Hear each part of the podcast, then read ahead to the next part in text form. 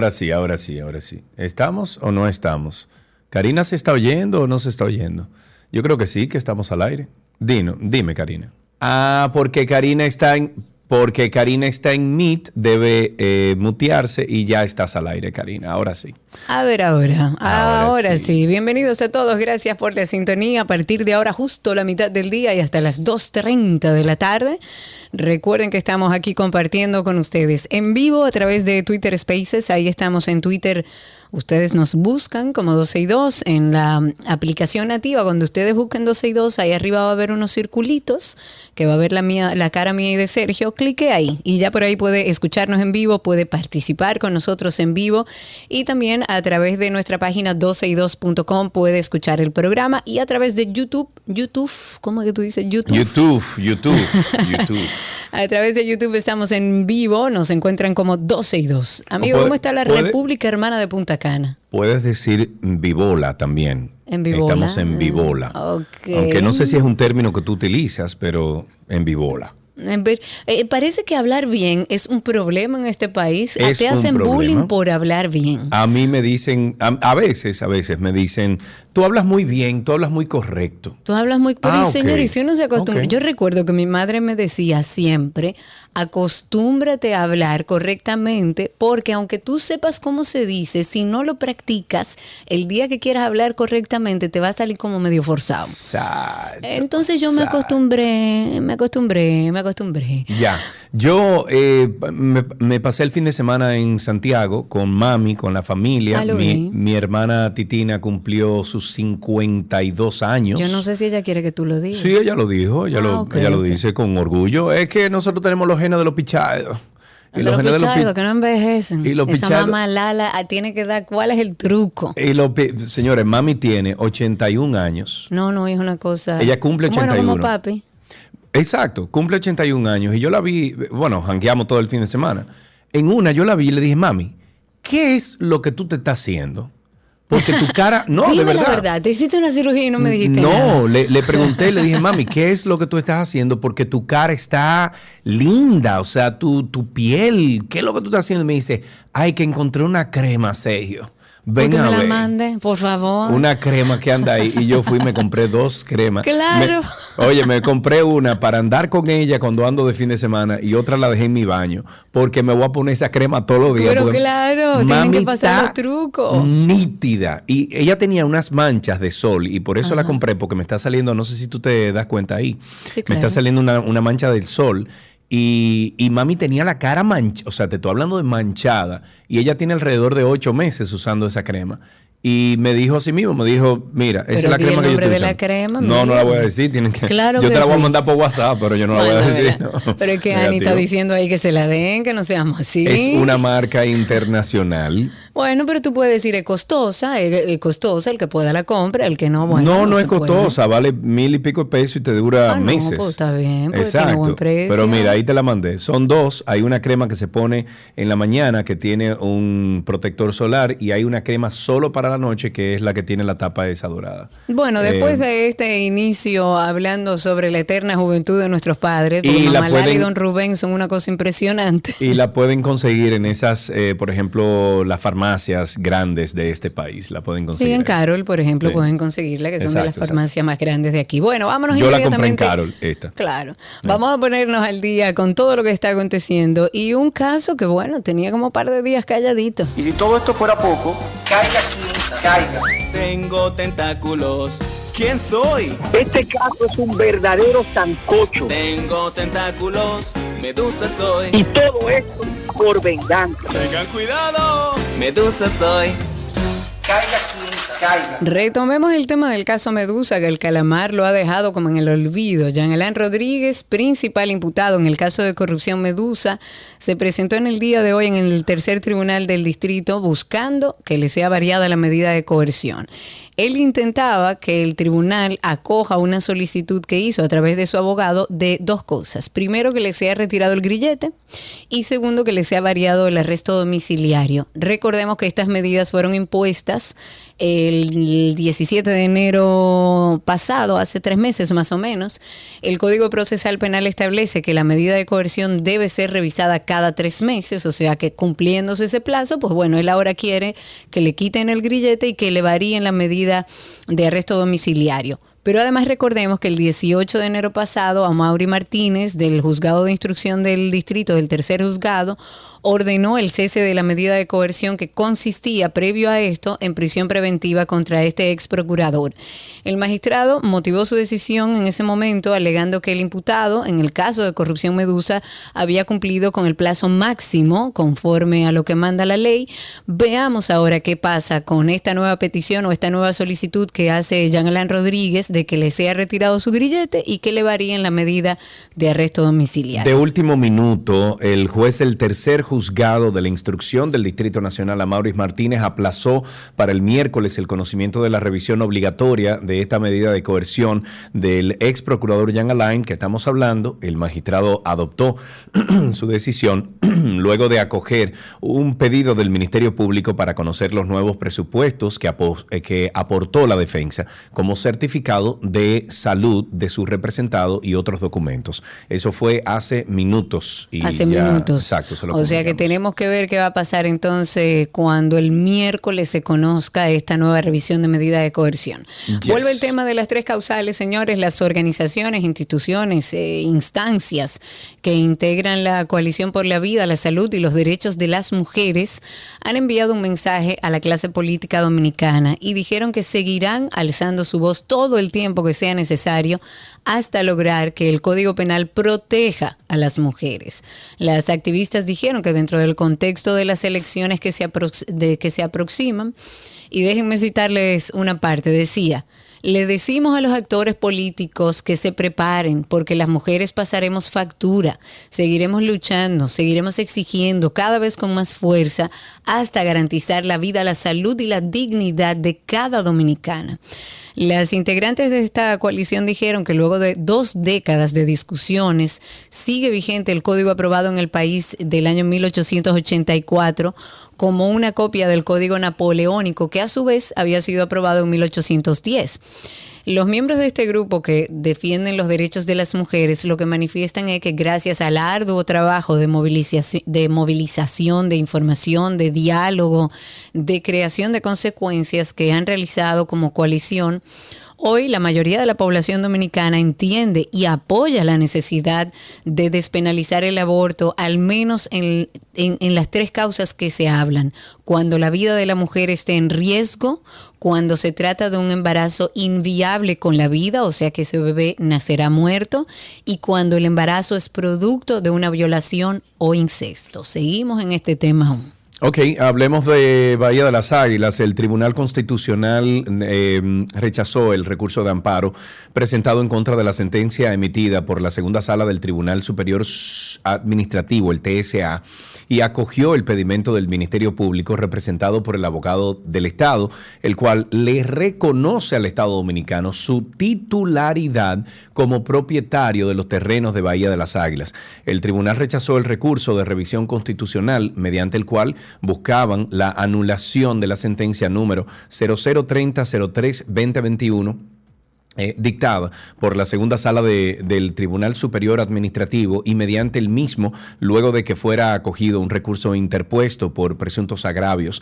En sus conclusiones, el Tribunal Constitucional declara inadmisible el recurso de, de revisión constitucional e indicó que no contenía argumentos claros y precisos que indican los agravios que, en virtud del artículo 96 de la Ley 137.11, le había causado la sentencia Bueno, la que mencioné, la 300321, dictada por la segunda sala del Tribunal Superior Administrativo, y esto fue el 17 de noviembre del año 2021. De todo esto, lo que podemos sacar es que rechazaron el recurso de amparo presentado en contra de la sentencia emitida por esta segunda sala del tribunal.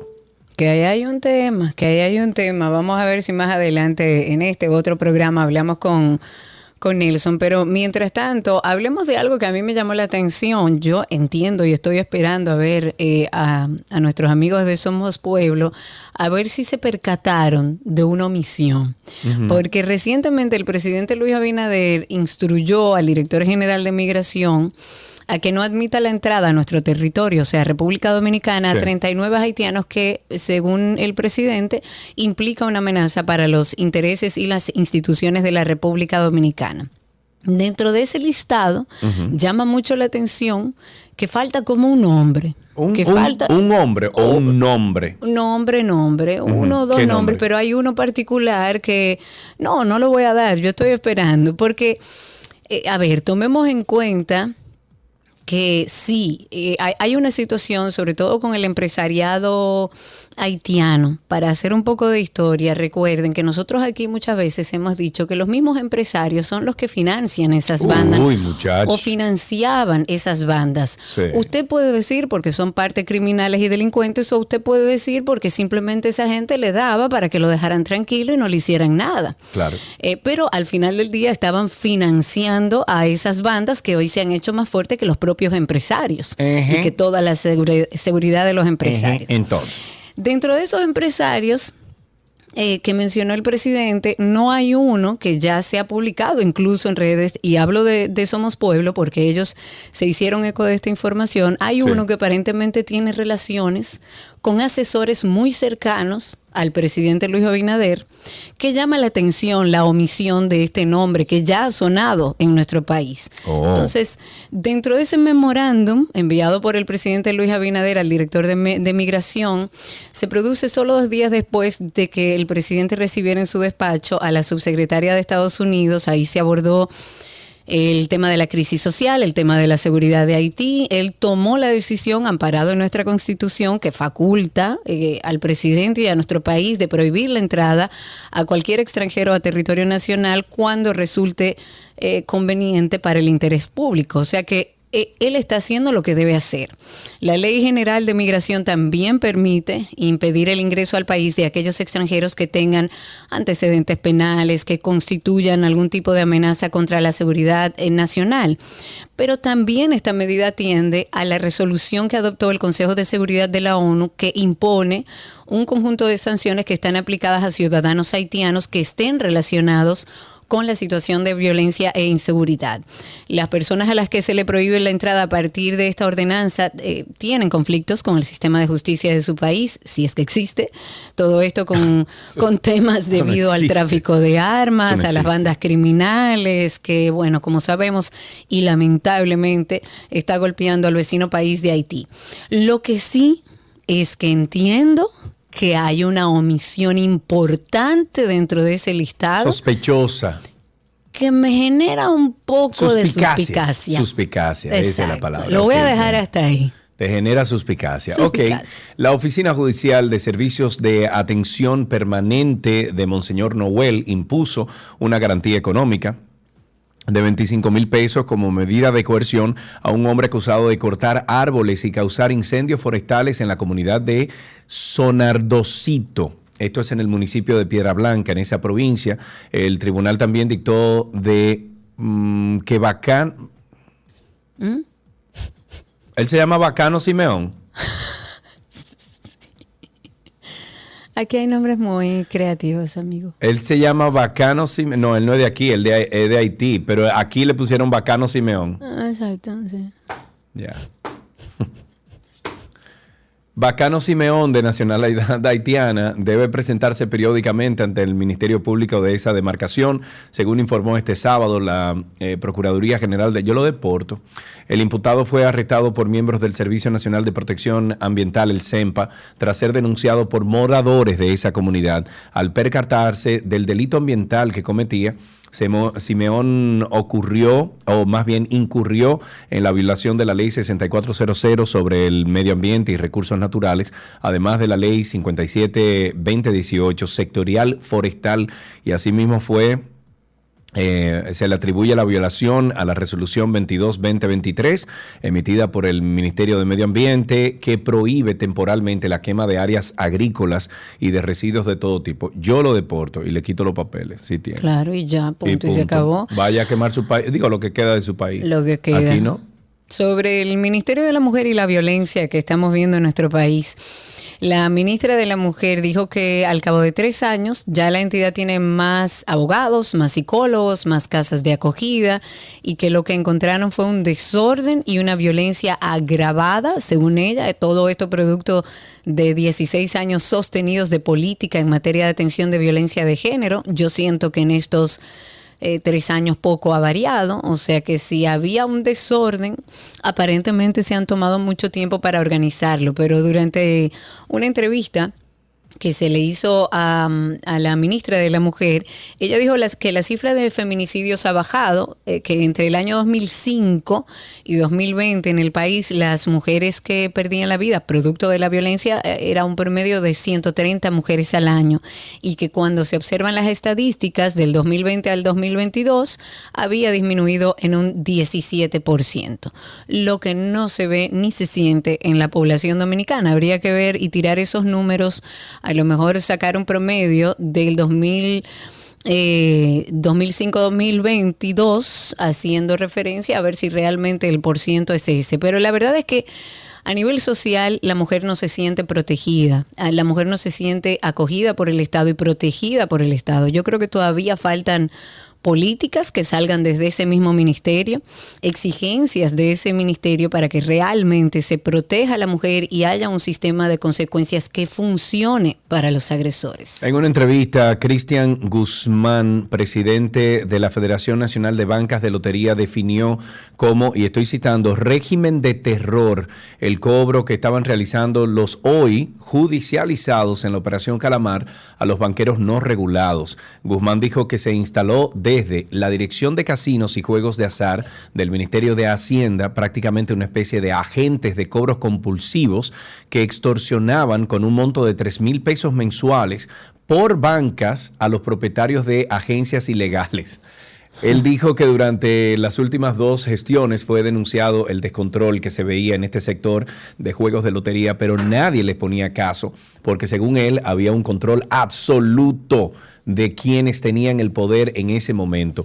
Él dijo también que ese esquema operaba con el mismo personal y vehículos del Ministerio de Hacienda. ¡Wow! Y reclutó como parte del equipo a personas ligadas al negocio de las bancas para poder identificar y cobrar a los que operaban de manera ilegal. El presidente del gremio que, agrupa las 36 asociaciones de bancas eh, a nivel nacional enfatizó que la cobranza no era solo a los banqueros tradicionales, sino también a los concesionarios, o sea, Loteca, La Primera, Real, Lote, La Suerte, todos ellos, menos a Leitza. Mm. Guzmán dijo que en esta eh, o, o que hasta la emisión del decreto 6322 del 9 de febrero del 2022, que declaró de interés nacional la regularización de las bancas de lotería que operan en el país, este sector contaba con 30.750 agencias registradas en la Dirección de Casinos y Juegos de Azar del Ministerio de Hacienda. Yo me pregunto, ok, los extorsionaron y los extorsionaron porque sus bancas son ilegales.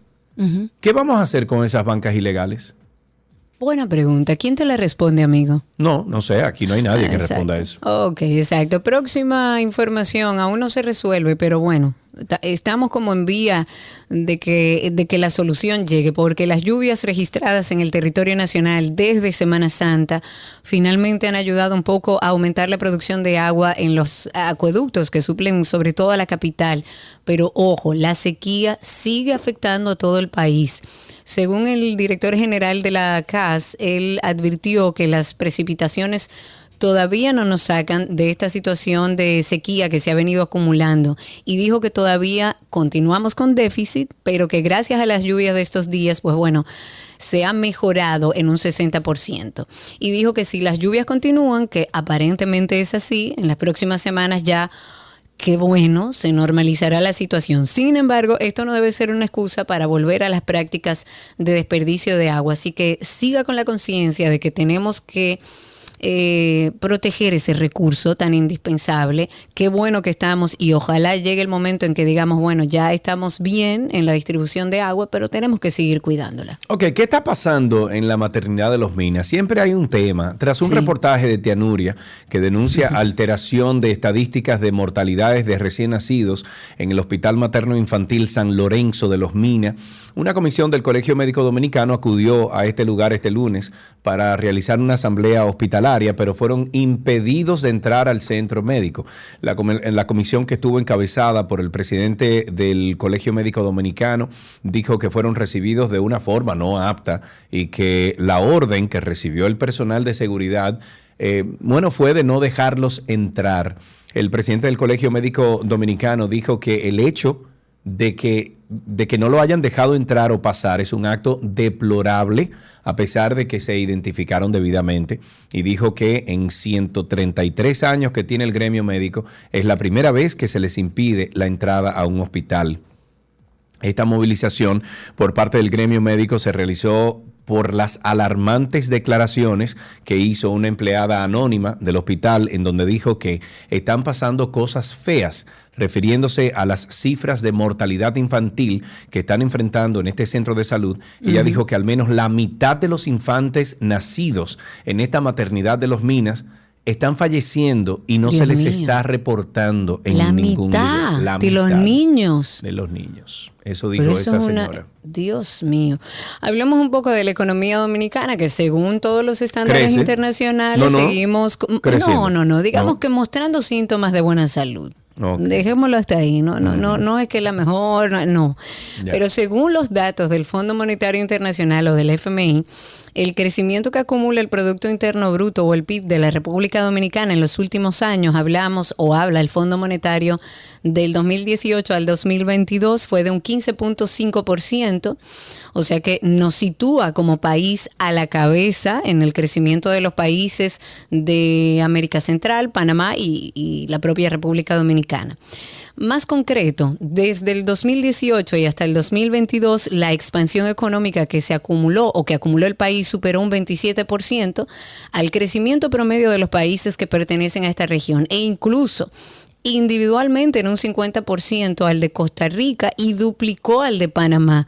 Guatemala es el segundo país con mayor desarrollo económico en este periodo, tiene un alza de su Producto Interno Bruto de 14.7% y Haití exhibe un desempeño coherente con el, con el colapso institucional que hay allá y está en negativo en un menos punto eh, menos 8.3%. Todo esto desde el cierre del 2018 y acumula además cuatro años consecutivos en territorio Hagan la negativo. muralla del Caribe, comiencen a construir esa muralla, 20 pies para arriba, denle para allá. En las internacionales, dos senadores estadounidenses presentaron un proyecto de ley para contrarrestar el tráfico de drogas en el Caribe, prevenir la violencia relacionada con las pandillas y también realizar investigaciones criminales en la región. Eso lo anunciaron en un comunicado. La iniciativa bipartidista representada por el senador republicano de la Florida, Marco Rubio, y el demócrata por el estado de Virginia, Tim Kaine, dijo como objetivo mejorar la asociación de seguridad entre Estados, Unidos y el Caribe y priorizar la resiliencia ante desastres naturales, entre otros fines, según el, texto o la propuesta que se hace. La medida eh, solicita asignar al Departamento de Estado y a la Agencia de los Estados Unidos para el Desarrollo Internacional US, eh, USAID 74 millones 800 mil dólares para los años fiscales comprendidos entre el 2023 y el 2027. Marco Rubio, quien es el miembro republicano de mayor rango en el subcomité del Senado dedicado a Latinoamérica, añadió que esta propuesta legislativa, denominada Ley de Autorización de la Iniciativa de Seguridad de la Cuenca del Caribe, se presenta en un momento de enormes desafíos y dificultades. Ok, me estoy riendo porque Josué dice que no ve la foto de Fausto Mata aquí atrás. Josué, no sea así, hombre. Voy a poner la de Sergio, la de José Guillermo, la de Héctor Aníbal, la de Fausto Mata, la de... Bueno, todos, tenemos que llenarlo. A ustedes gracias por la sintonía. Recuerden que tenemos un podcast, un podcast que, bueno, este fin de semana me escribió alguien quien conozco, una mujer hermosísima, con un estilo envidiable. Ella me escribió y me dice, muchas gracias, me ha servido de mucho, Karina y Sergio After Dark. Y al final ese es el propósito, que podamos a través de este espacio de conversación ayudar a las personas a que puedan identificar qué están viviendo, qué les pasa, por qué están tristes, por qué están ansiosos, por qué todo eso que sienten. Quizás darle el dominio sobre su situación y que sobre esa base puedan salir a buscar ayuda, porque hay profesionales que están para eso. Karina y Sergio After Dark está en todas las plataformas sociales, pueden encontrarnos también si nos buscan en su buscador normal, ponga ahí Karina Larrauri Podcast o Sergio Carlo Podcast.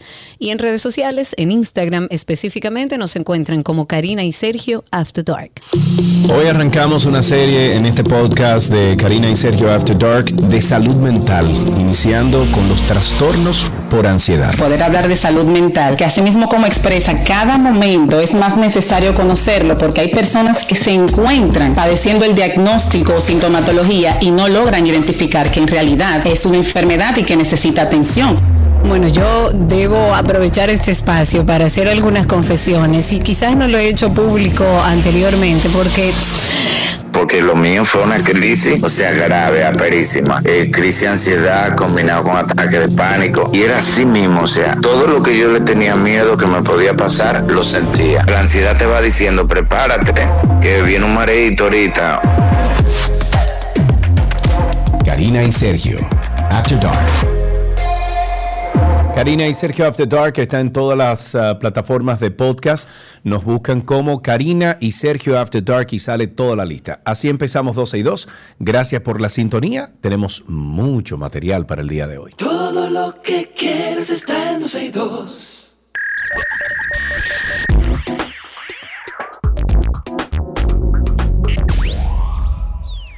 Aquí estamos en lo mejor de la web, aquellas cosas que encontramos en la autopista de la información, la compartimos con ustedes. Sergio, ¿hace cuánto te dio gripe a ti? Tú sabes que me dio hace como dos meses. Ah, la, ¿verdad? gripe, la Que gripe, que me, bolito, la gripe bolito. que me pegó Lucien, que llegó Exacto. aquí y duré, bueno, todavía tengo yo secuelas de la garganta. Sí, anda una rara, Sí. rara y dura. Bueno, hay un equipo de científicos que está desarrollando el qué? Una inteligencia artificial que a mí me da un miedo. Bueno, hace unos días Tabaré ponía en redes sociales, no sé si lo leíste, que puso así, la inteligencia, la inteligencia artificial solo a mí me friquea. Y yo le puse, no, yo tengo rato en eso.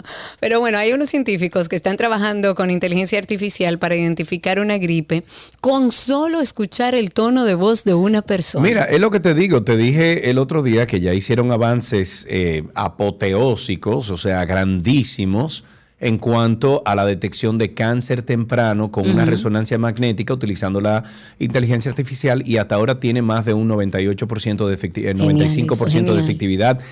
De cinco años, o sea, lo que un doctor detecta, eh, detecta hoy, la inteligencia artificial lo detecta cinco años antes. Wow, o sea, antes de que suceda, entonces. Antes de que suceda, exacto, porque eh, según el reportaje, eh, los doctores solamente se pueden llevar por lo que ven en las imágenes de resonancia magnética. Claro. El ar- inteligencia artificial no, la inteligencia artificial son códigos, o sea, y ya el código puede estar apareciendo ahí cuando visualmente se ve cinco años después. Claro, claro. bueno, en este sí. caso, más que descubrir eh, a los trabajadores que engañan a sus jefes diciéndole que tiene miedo, digo que tiene gripe, este, mecan- es- este mecanismo lo que busca es reducir la cantidad de visitas al médico. Por lo menos eso es lo que se reseña a través de toda la información. Y la idea de los investigadores es iniciar con la gripe y resfriado y después evolucionar hacia otro tipo de, de afecciones de salud. Hay expertos del Instituto Nacional de Tecnología Sardar, eso es en la India, que ellos dicen que el habla humana se caracteriza por registrar tonos armónicos Sí. que disminuyen en amplitud a medida que aumenta su frecuencia. Entonces, los ingenieros que están trabajando, que están a cargo de este proyecto, sugieren que este patrón se altera con la presencia de una infección viral. Ellos analizaron la voz de unas, bueno, casi mil personas, de las cuales 111 tienen un resfriado comprobado por un médico. Y entonces lo que hicieron fue, les pidieron, en primer lugar, que contaran desde el 1 y hasta el 40. Y posteriormente los pusieron a recitar un cuento, cualquier cuento, leas ese cuento ahí. Y registraron y bueno, y los registros los introdujeron en, en el algoritmo de aprendizaje automático, o sea, de la inteligencia artificial, para que el sistema aprendiera a detectar quiénes tenían gripe y quiénes no. Pues los resultados no fueron como tan concluyentes en ese momento, pero son bastante esperanzadores. La inteligencia artificial logró acertar en el 70% de los casos. Eso es una cifra muy buena para hacer los primeros testeos. O sea que la idea es que ellos sigan trabajando con esto y que a futuro, no muy lejano, nosotros a través de hablarle a una aplicación con inteligencia artificial vamos a saber, ah, mira, tengo gripe. Lo que hay que ver es que hay muchos virus, porque puede ser gripe, puede Sí, ser sí, sí, influenza, puede ser un... Bueno, pero, como pero quiera, hay que ir al médico. Pero es lo que te digo, esto analiza al humano y, an- y analiza los resultados de todas estas máquinas que tenemos en el día de hoy, más avanzada, de una forma más, de- hace un escrutinio, o sea, mucho más detallado que cualquier médico. Sí, claro, Entonces, si la inteli- yo creo que vamos a llegar al día en que nos vamos, y, y- y las películas lo vienen esto pronosticando desde hace muchos años, que nos vamos a meter como una especie de cocún, de, de un, de una cápsula, y ahí te van a arreglar absolutamente todo. Ah, ¿qué tiene o no esto? ale- Bueno, arreglar, al, al menos identificar que tienes ahí. bueno, o arreglar. Yo creo que vamos a llegar a- a podernos eh, recuperar y regenerar en esas cápsulas. Tú vas a vamos, ver que vamos sí, a durar- dale- vamos a vivir 200 años, señores. Dale 50 años a eso, para que tú veas. En otra información, Instagram anunció nuevas funciones para sus Reels, muy similares a quién? A TikTok. Ah, TikTok. Por supuesto, incluida una forma de editar videos y encontrar contenido de tendencias. En primer lugar, encontramos eh, las tendencias. Meta ha anunciado una nueva pestaña de tendencias para los Reels en Instagram. Con esta nueva pestaña, los eh, creadores de contenido podrán descubrir los logros dentro de la plataforma, un proceso similar a lo que hace Google con Google Trends. Actualmente esta sección sirve para ver cuáles son las canciones más populares, ver cuántas veces se ha usado un determinado audio eh, o sonido, usarlo, usarlo nosotros fácilmente o guardarlo para usarlo en el futuro. Además de contenido musical, también podremos ver cuáles son los temas y hashtags destacados en este momento, que solo tiene TikTok y creo que ha ayudado mucho al, al éxito que tiene TikTok en el día de hoy, porque cuando tú vas escribiendo en TikTok, él te va dando las opciones de hashtag que están más pegados. Eh, todo ello con el objetivo de que podamos generar contenido que siga las tendencias más actuales. Y para hacer más sencillo el proceso de, de edición de los Reels, Instagram está uniendo clips de videos, audio, stickers y texto en una pantalla unificada. Esto facilita el proceso de creación, haciendo posible colocar cada elemento en un instante preciso de la línea de tiempo, porque eso es otra cosa que yo le critico a Instagram, por ejemplo, en TikTok. La habilidad de tú editar esos reels y esos Sí. eh, es buenísima. En Reels no, yo es soy yo soy editor de video. audio también. Yo soy editor de video desde el año 1995. Yo empecé a editar en un sistema que se llamaba Media 100. Cuando yo estaba en Boston, que estudiaba edición, ese era el, primer, no, el segundo sistema de edición no lineal que había en el mercado. Y desde ese entonces, Karina, yo vengo editando y me he encontrado que la parte o el feature de edición de videos de Instagram está muy por debajo de TikTok. Sí. TikTok se le llevó, pero la milla. bueno, tú puedes tiene más mezclar tiempo audio. también. No, Instagram tiene más tiempo. Bueno, TikTok en, es esa, una en, empresa esa- joven. en ese tema de videos, Instagram tiene más tiempo siendo de fotos. Bueno, entonces, eh, la- la- al final todo se va a convertir Sí, es lo en mismo. TikTok y punto. ya. Exacto. Es lo mismo. Recuerden, antes de finalizar, pasar por nuestra cuenta de Instagram de Karina y Sergio After Dark. Así mismo lo consiguen. Karina y Sergio After Dark. Pueden incluso en su buscador de internet poner Karina Larrauri Podcast o Sergio Carlo Podcast y ahí le va a apare- aparecer más de 70 episodios que pueden escuchar. Porque también se tiende, como con la ansiedad y la depresión, a hablar de este tema como de manera alegre, como, ay, ese, ese tipo es medio bipolar o esa tipa es medio bipolar. Y el papel de la familia es muy importante porque estos pacientes no tienden a hacerse conscientes de que les pasa algo, porque lo único que cambia es su humor. tenía sentimientos de inferioridad, de inutilidad, sentimientos de fracaso, mucha soledad, eso da mucha soledad, independientemente de la gente que tengas al alrededor. Además, estamos hablando de un trastorno, una enfermedad mental que afecta a muchísima gente. Lo primero es que se acerquen desde la parte de la empatía, no diciendo tú tienes un problema y necesitas ayuda, no, me preocupas. Me recuerdo hoy que a mi mamá yo le dije, mami, siento miedo de la vida. La semana pasada o el primer episodio de esta serie arrancamos con salud mental hablando de los trastornos de la ansiedad y hoy continuamos con la bipolaridad. Karina y Sergio, After Dark. Karina y Sergio After Dark. Estamos en todas las plataformas de podcast. Nos pueden buscar como Karina Larrauri Podcast o Sergio Carlo Podcast o sencillamente usted entra a Google y pone Karina y Sergio After Dark. Hasta aquí, lo mejor de la web en 12 y...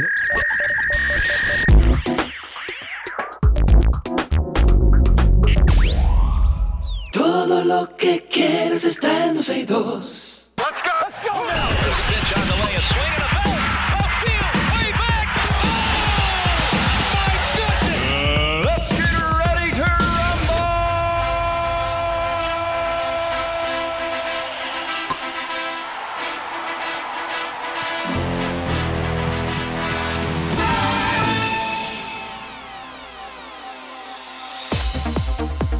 Estas son las noticias del mundo deportivo y con qué vamos a empezar, Karina, con béisbol. Béisbol. Luis Castillo llevó un juego perfecto el día de ayer hasta la séptima entrada cuando los marineros de Seattle completaron una serie interliga de tres juegos con una victoria de 1-0 sobre los Rockies de Colorado.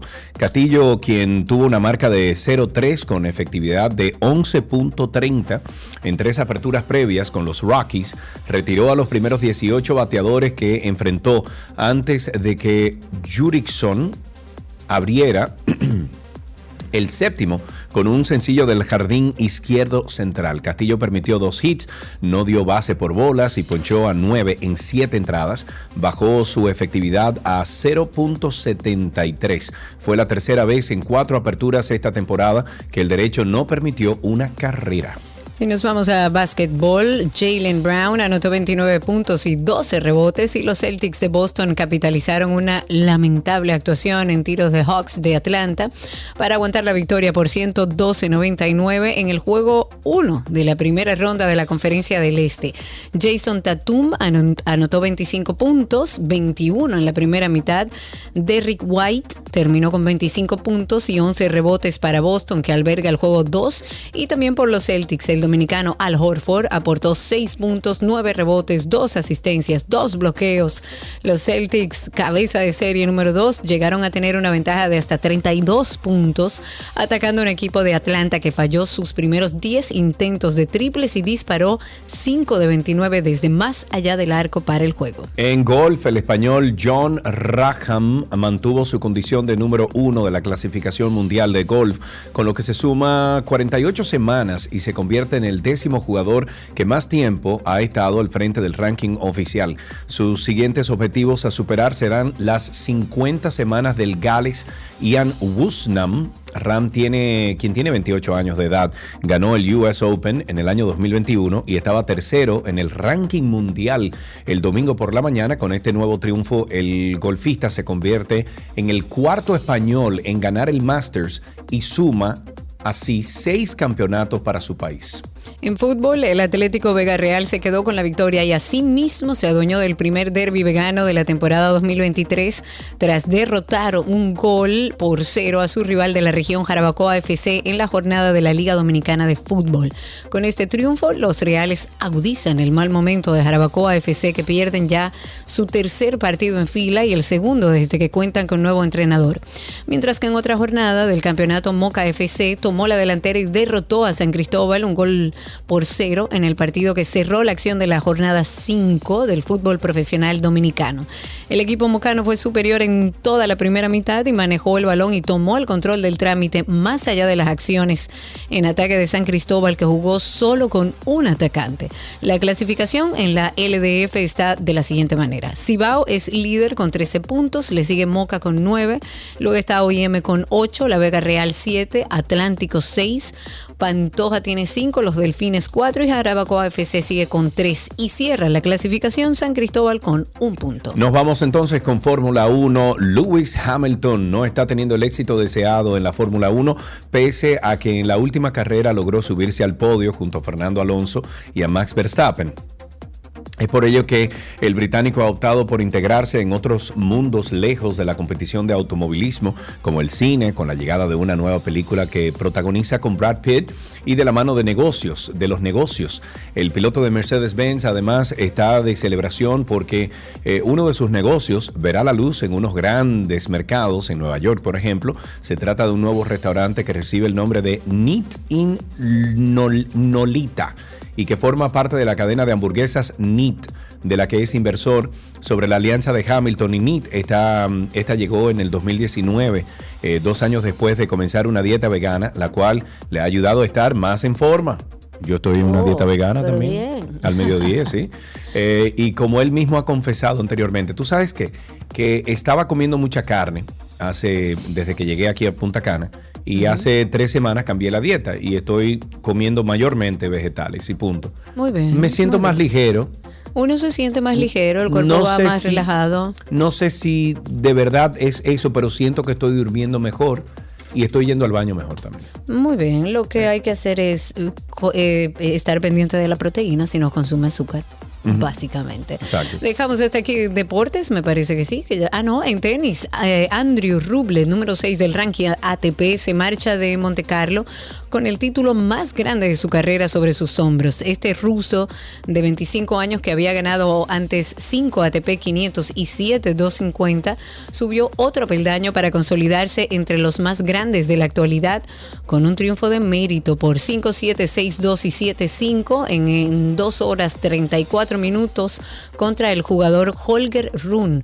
Con este resultado, el tenista ruso logró su decimotercer título y el primero de la categoría Masters 1000 de su carrera. Todo esto luego de haber sido finalista del torneo Monegasco y de Cincinnati 2021. La consagración en Mónaco lo coloca como uno de los contendientes a seguir de cerca en la parada más importante de la gira europea sobre polvo de ladrillo Roland Garros. Ok, eh, tenemos también, ya con esto finalizamos las noticias deportivas, sin antes, antes decirle a los niños que pueden llamar 829-236-9856, 829-236-9856. Hasta aquí, Deportes en 12 y 2. Let's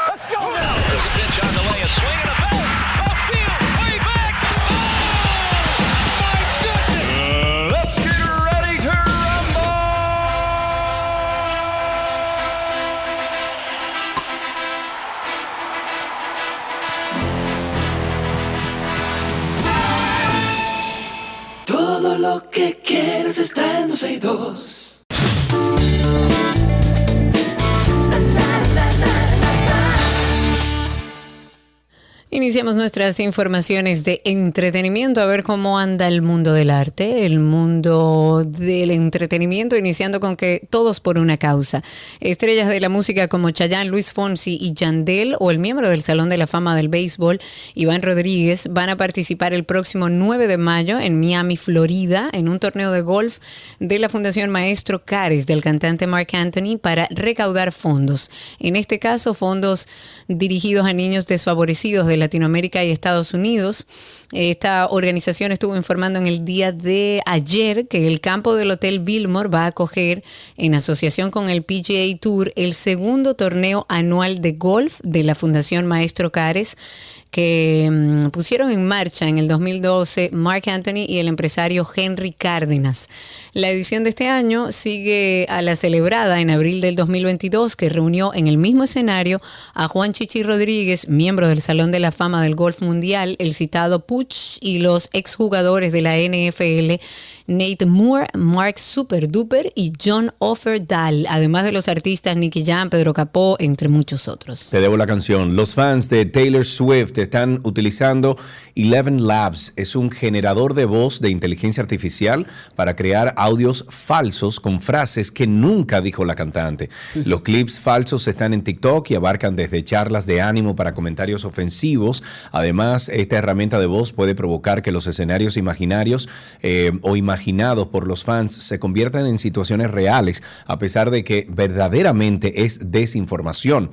Según algunos expertos en tecnología, existe la posibilidad de que los fans sean capaces de reconocer qué es real y qué es falso debido al conocimiento sobre la cantante. Sin embargo, aquellas personas que no son fieles seguidores de la cantante pueden creerse las frases que hayan creado la herramienta con inteligencia artificial. Ok, eh, hablemos un poco de Shakira, porque, oigan esto, la Universidad de, de Castilla-La Mancha celebró una jornada para estudiar qué? Las repercusiones de la sesión 53 de, 53, perdón, de Bizarrap y Shakira. Esto es una escuela de derecho. Esta universidad planteó que la actividad se iba a desarrollar desde distintas áreas de ese oficio, desde la protección a la intimidad hasta el derecho internacional.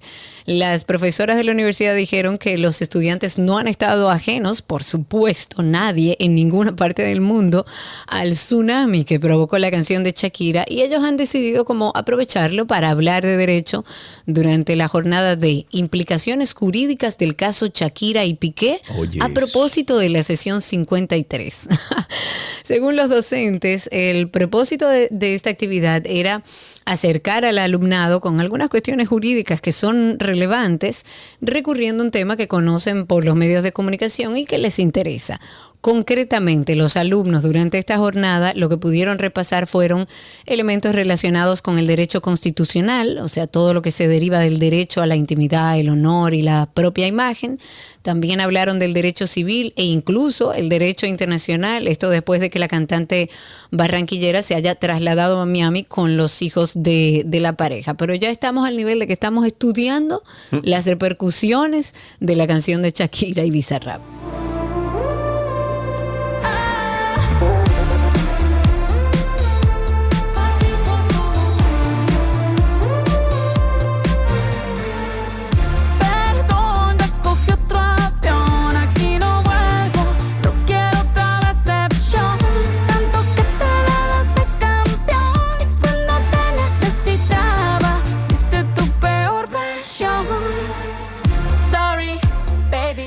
El popular video Minecraft ha inspirado un libro de recetas reales. ¿Qué? Sí, así mismo. Official Cookbook se llama. Se llama Minecraft Gather, Cook, Eat. Official Cookbook. Es el título que recibe el libro oficial de recetas de cocina dedicado al juego, donde sus gráficas basadas en figuras cúbicas son icónicas. Dios Las mío, sí. recetas de este compendio no solo cuentan con títulos que evocan directamente el juego, sino que también buscan imitar imitar la apariencia del peculiar mundo de Minecraft, o sea, como los cubitos. El contenido del libro de recetas busca que aún fuera del juego del videojuego el jugador siga ejercitando las habilidades que normalmente pone en práctica en la simulación y las recetas, al igual que las misiones, tienen un grado de complejidad a medida que van avanzado en la- eh, avanzando perdón, en la creación de los platillos. Aunque algunos usuarios no, no le ven mucho sentido, honestamente, a un libro como este, los creadores han asegurado que será un éxito, un gran éxito. E incluso han puesto en el website oficial algunas recetas gratuitas para que los interesados puedan intentar recrearlas antes de comprar el libro físico o la Dios versión mío, digital. Dios mío. Hasta por curiosidad lo voy a ver. Artistas como Take That, eh, Katy Perry o eh, Lionel Richie figuran entre las estrellas que estarán actuando en el concierto de la coronación del rey Carlos III el próximo 7 de mayo. Ah, entre los músicos que se van a presentar en este histórico evento estarán también el cantante de ópera italiano Andrea Bocelli, el bajo barítono galés Brinterfel, la compositora Freya Readings en los jardines de Windsor, todo esto frente a una audiencia de más de 20 mil espectadores e invitados. Por supuesto que va a ser retransmitido en directo por la BBC y por las emisoras de radio. Recordemos que la coronación del rey Carlos es histórica, debido a que hace más de seis décadas se llevó a cabo un evento similar en ese país, siendo la coronación de su madre, la reina Isabel, la última coro- coronación que se celebró. ¿Qué duró esa señora? Ajá. Dios mío.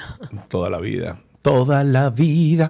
Hablemos del estreno de la película animada Super Mario Bros. que dejó bastante eh, contento a- o contentos a los fans del, de- del videojuego. Sin embargo, ahora que ya pasaron unos días de este lanzamiento, comenzaron a debatir sobre Bowser, eh, ya que bueno, hay quienes aseguran que el personaje estaría promoviendo el acoso sexual. Y cabe recor- recordar que la, la tortuga Bowser, Bowser es el villano de la película y a lo largo de la historia su objetivo es casarse con la princesa Peach, alegando que eh, si es rechazado entonces destruiría el reino eh, champiñón. Esa es la historia, o sea, ese es el hilo de la historia.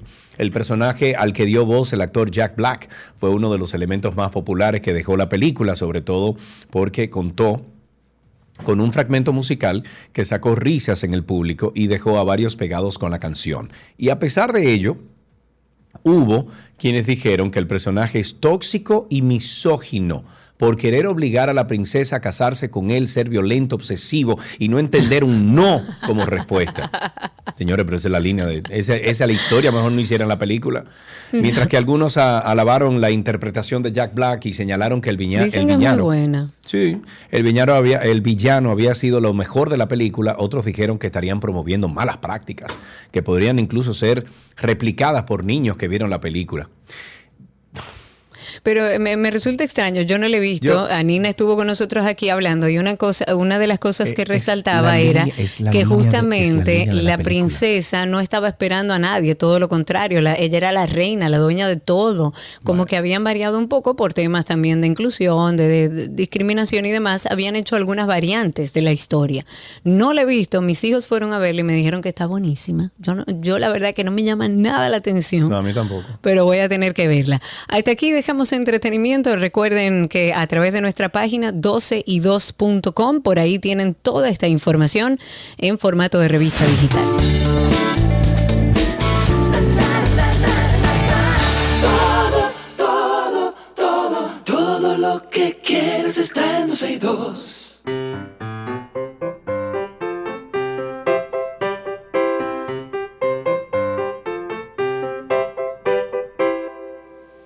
Ya estamos en ¿qué aprendiste en el día de hoy? Y es la, la puerta que se le abre a los niños que escuchan este programa para que participen con nosotros. Ahí está José Daniel. Hola José Daniel, ¿cómo estás? ¿Por dónde sale? Por aquí, por la 91, ok. José Daniel, ¿estás ahí? Sí, Ok, perfecto. ¿Qué edad tú tienes? ¿Cuántos años, José Daniel? siete. Siete años. ¿Fuiste al colegio esta mañana?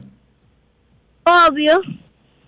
Obvio, por. Dios. Ok. Obvio, bueno, pues. ¿qué hiciste en el colegio esta mañana? Hice lengua española, matemáticas, inglés, la, tercera hora y después del recreo también. Ok. ¿Y qué aprendiste de todas esas clases? ¿Qué recuerdas? Nada.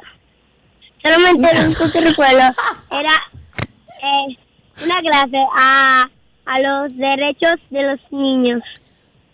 Ah, muy bien, pero mira que aprendiste algo. ¿Y qué aprendiste sobre los derechos de los niños?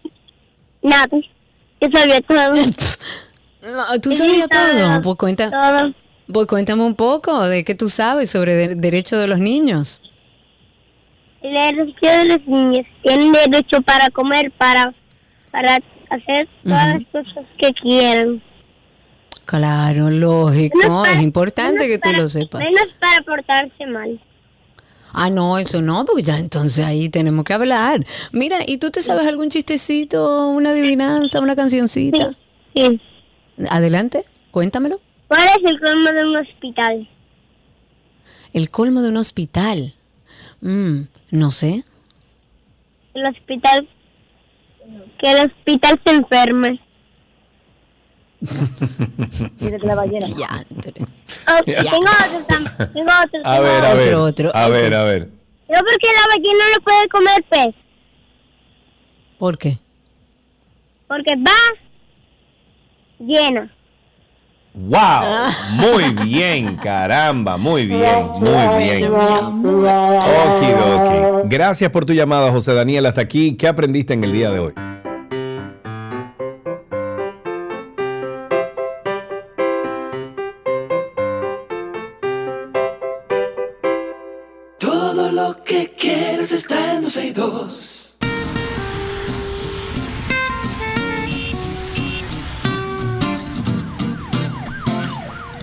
Estamos en tránsito y circo. Comiencen a llamar al 829-236-9856.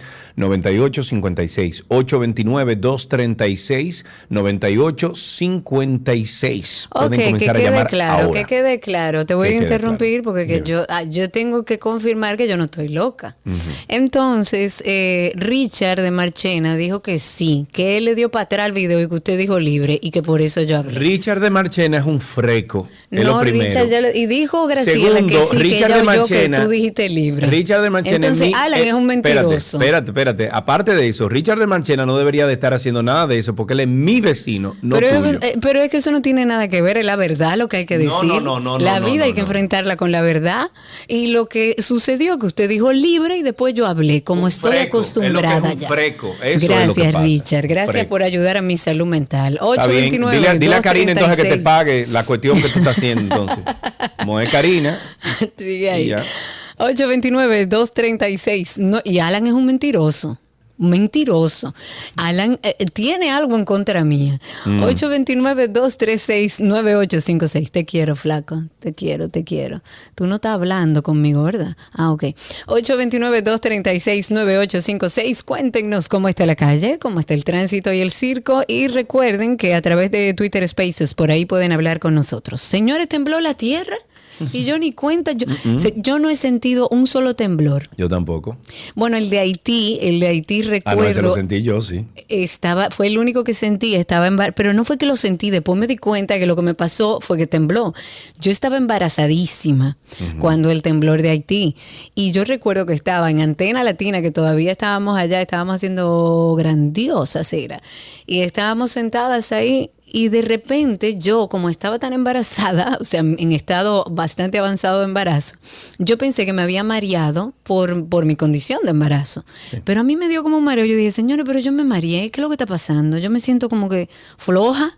Y ahí después de me enteré que del temblor. Pero bueno, no, su- yo, yo supe que estábamos en temblor porque yo recuerdo, eso fue en el 2013, 2012. 2012 fue, señores, Fue ayúdennos como a las 5 de la tarde, 6 de sí. la tarde, una cosa así. Y yo recuerdo que yo estaba en, en el body shop de Arroyo Hondo y aquello se remenió.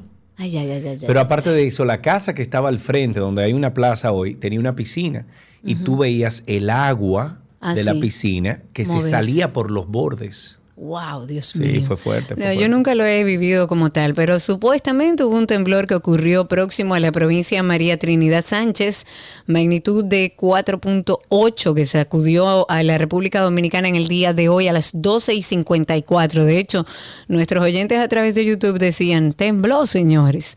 Bueno, pero ya lo reportó oficialmente el Instituto Sismológico de la Universidad Autónoma de Santo Domingo. Este temblor ocurrió a 10 kilómetros de profundidad y fue localizado al noroeste de la comunidad El Factor de, de esa provincia. Usuarios en las redes sociales han reportado que sintieron el movimiento telúrico en el Distrito Nacional, en Villamella, en San Isidro, Bávaro, Atomayor, Vallaguana, Nagua, La Vega, San Francisco de Macorís, Villa Altagracia, Cotuí. Cuéntenos si sintieron el temblor 829-236-9856. Ahí tenemos, déjame ver, tenemos en la línea a Baplum, nuestro amigo Baplum. Buenas tardes, adelante. Hola Sergio, hola Karina, hola a todos. ¿Cómo ¿Qué es lo están? que dice, my friend? Todo bien, eh, e insisto, os repito, aunque yo no esté llamando constantemente, yo lo escucho. Yo espero. Para que la, por la naturaleza de mi trabajo no me permite en, el momento exacto estar llamando. Ok. así como ustedes me ven y me oyen, yo soy, yo soy cuerdo, yo estoy viendo la mente. Sí. Ah, mira, sí. Ah, mira, Nosotros pensábamos todo lo contrario.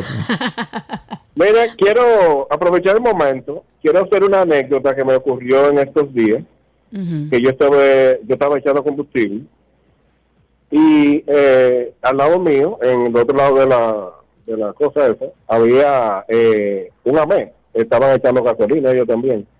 Pero a cosa, en eso entró un motor de esos de los denominados ninja, o los motores grandes. Sí. ¡Bum, bum! Iban dos personas entrando. Yo no me había percatado que en, en uno de los estacionamientos había un grupito que había amanecido bebiendo.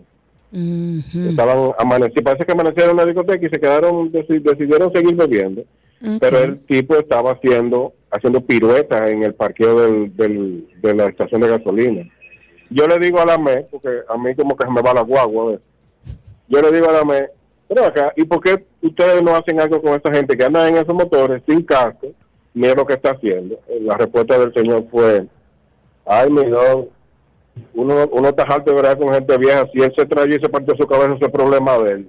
Ah, mira qué Ah, interesante. mira vos, caramba, mira qué bien. Así es mejor.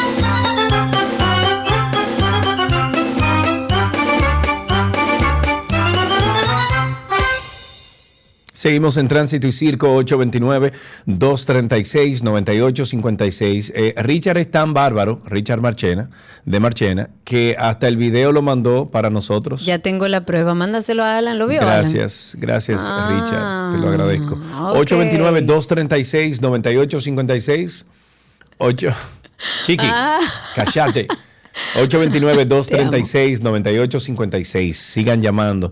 Otra de las cosas que tenemos que compartir con ustedes es que mm, ocho menores de edad fueron rescatados el pasado fin de semana en negocios de expendio de bebi- bebidas Muy alcohólicas. bien que lo hagan y que salgan a buscar los padres y los dueños de esos negocios y lo metan a todo preso. Esto fue en tres municipios de la provincia de Valverde durante un operativo donde además apresaron siete adultos, entre ellos los propietarios del negocio. O sea que te escucharon. Tu plegaria fue respondida inmediatamente. Ah, mira. Los jóvenes se encontraron eh, en horas de la madrugada en bares, colmados, discotecas.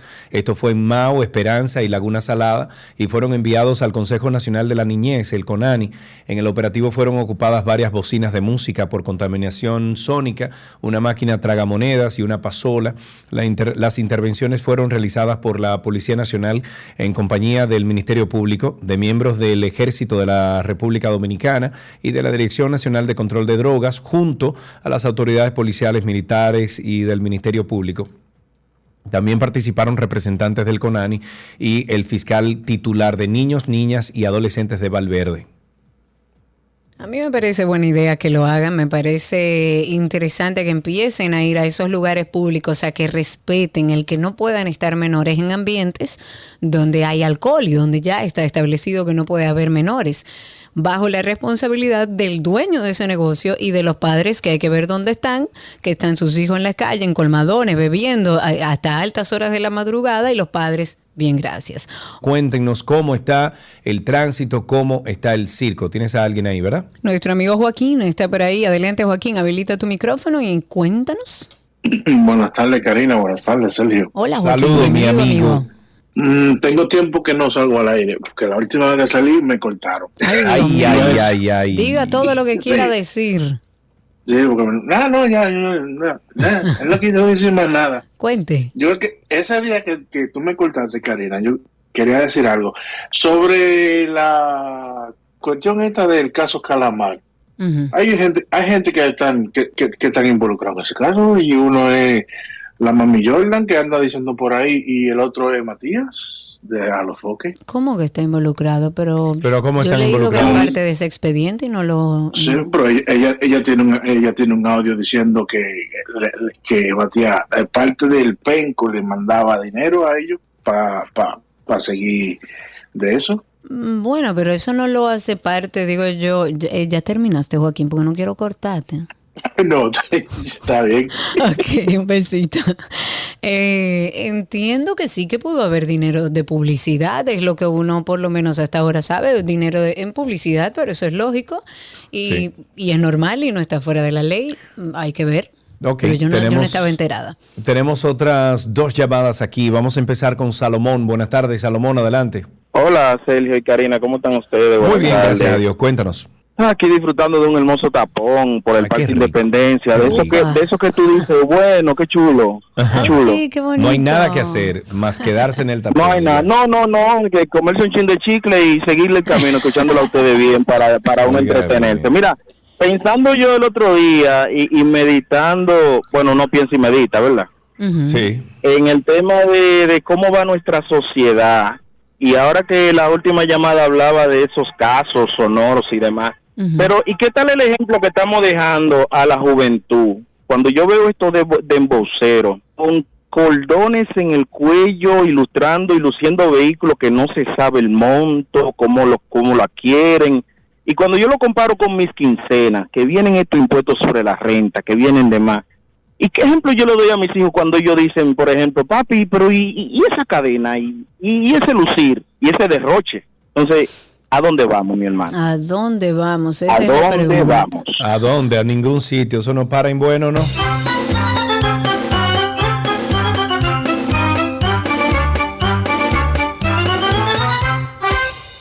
Tenemos a través de Twitter Spaces a nuestra amiga Patricia Mejía. Adelante, Patricia, cuéntanos. Buenas tardes. Bienvenida. Oh, gracias. Oh, qué, qué felicidad que están atacando a los colmados con relación a los niños. Es increíble la cantidad de menores de edad que están en los cosa. colmados en ambientes de adultos. Y otra cosa, a veces no es el, no es el dueño, son los empleados, pero como quiera, También, que claro. paguen todos, que paguen todos. Yo estoy hablando porque hoy, eh, recordando a Mamá Tingo, que fue asesinada en Yamasá, eh, en el 1974, con, con motivo de que hoy, 17 de abril, se celebra el Día Mundial de la Lucha Campesina. Se, sí, se celebró el 17 de abril porque en Brasil mataron a 19 en la misma circunstancia que, que asesinaron a Mamá Tingo. Wow, muchísimas Wow. gracias. Gracias por el dato y gracias por colaborar. Ahí tenemos una llamada. Antonio, buenas tardes, adelante. Hey, Carlos y Karina. Hermano, gracias por tu llamada. Cuéntanos. Jim, sabe que aquí en Higüey siempre el tránsito está pesado también, aparte de que en esta zona del este hay algo que no se controla, que son los menores manejando motores, calibrando y esas cosas. Y referente a lo que está mencionando sobre los jóvenes menores de edad en centros de bebidas, es que a la gente se le olvida que la policía cobra peaje. Ah, pero eso se pero ¿y sabe. qué Dios mío?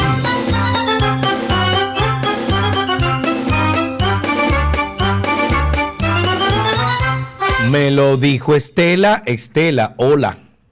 Hola, ¿cómo están, Sergio ¿Cómo? Todo Ay, yo ando muy bien, che. Eso es bueno. Cuéntanos, Estela. ¿Qué te cuento? Eh, wow, más quejas. Los restaurantes, Karina y Sergio. ¿Ustedes han pedido por pedidos externos a los restaurantes? Ah, no hecho, ah, no hecho. Eh, no sé si ustedes se fijaron por aquí, por la capital, no sé tú, porque tú andas por Punta Cana, pero Ujú. Karina, ayer se empezó un aguacero, como eso de las 6, 7 de la Sí. noche. Yo hice un pedido a un restaurante, parece que ellos trabajan es con deliveries externos. O sea, con Me plataformas cobran, de delivery. Exacto. Me cobran ocho media de la noche, dan las 10, ya yo estoy con el estómago que me suena y el edificio entero eh, oyendo la bulla. Y cuando llamo me dicen, no, es que tenemos problemas con la plataforma de los delivery porque está lloviendo y nos están devolviendo los pedidos. Entonces yo tengo que esperar cinco o seis días para que me devuelvan el dinero Ah, que ya sí. me cobraron. Eso ya yo lo había expuesto públicamente. rico. Eh, de hecho, yo tengo un pedido que a mí nunca me devolvieron el dinero, porque lo que yo le decía a ellos, ustedes si no tienen la garantía de que sus repartidores van a llevar la comida, que cada vez está peor, yo no sé si es una experiencia mía, quizás por donde vivo, pero ya yo estoy que casi no pido nada por ninguna de las plataformas de delivery porque, Porque te llegan tres, cuatro horas después, cogen siete pedidos a la vez y tú ves que se van a casa de allá y vienen después para acá y la comida te llega congelada, o sea que al final no hace sentido porque uno, primero tiene que esperar mucho tiempo y segundo, nadie te garantiza que te lo van a entregar porque yo particularmente a través de una de- de las plataformas, de hecho lo hice público, me cobraron un dinero y nunca me llegó el producto y para usted cobrar ese dinero para que se lo repongan, aquello No, es no, no, no, titánico. no, no, no, no, no, no. titánico. Una locura. Una locura, honestamente. 829-236-9856. Tenemos otra llamadita aquí. Tenemos a Abreu en la línea. Buenas tardes, Abreu. Sí, buenas tardes. Eh, yo quiero hablar sobre una experiencia que tuve en el fin de semana, A ver. porque eh, mi hija tuvo una graduación en el Pabellón de la Fama en el Centro Olímpico. Ay, yo quiero hablar ¿Qué un chin de eso también. ¿Qué pasó ahí? Como, como es una actividad donde iban a existir muchos vehículos, pues entonces había muchos buscones eh, gestionando los parqueos que se apropiaron Sí. del área y estaban cobrando 100 pesos por vehículo. Exacto. Wow. En el centro olímpico que pagamos el mantenimiento y todo eso, usted y yo que pagamos impuestos. Sí. Y entonces, ¿qué sucede? Hay varios policías a los cuales yo le hice la queja, le digo, le digo a uno de ellos, No, pero la queja a los policías, no. le digo a uno de ellos, oye, pero mira acá, mira, los bucones están cobrando 100 pesos por parqueo. Y lo que me dice, ah, no, dáselo, que ellos tienen derecho a buscársela. ah, mira qué, bien.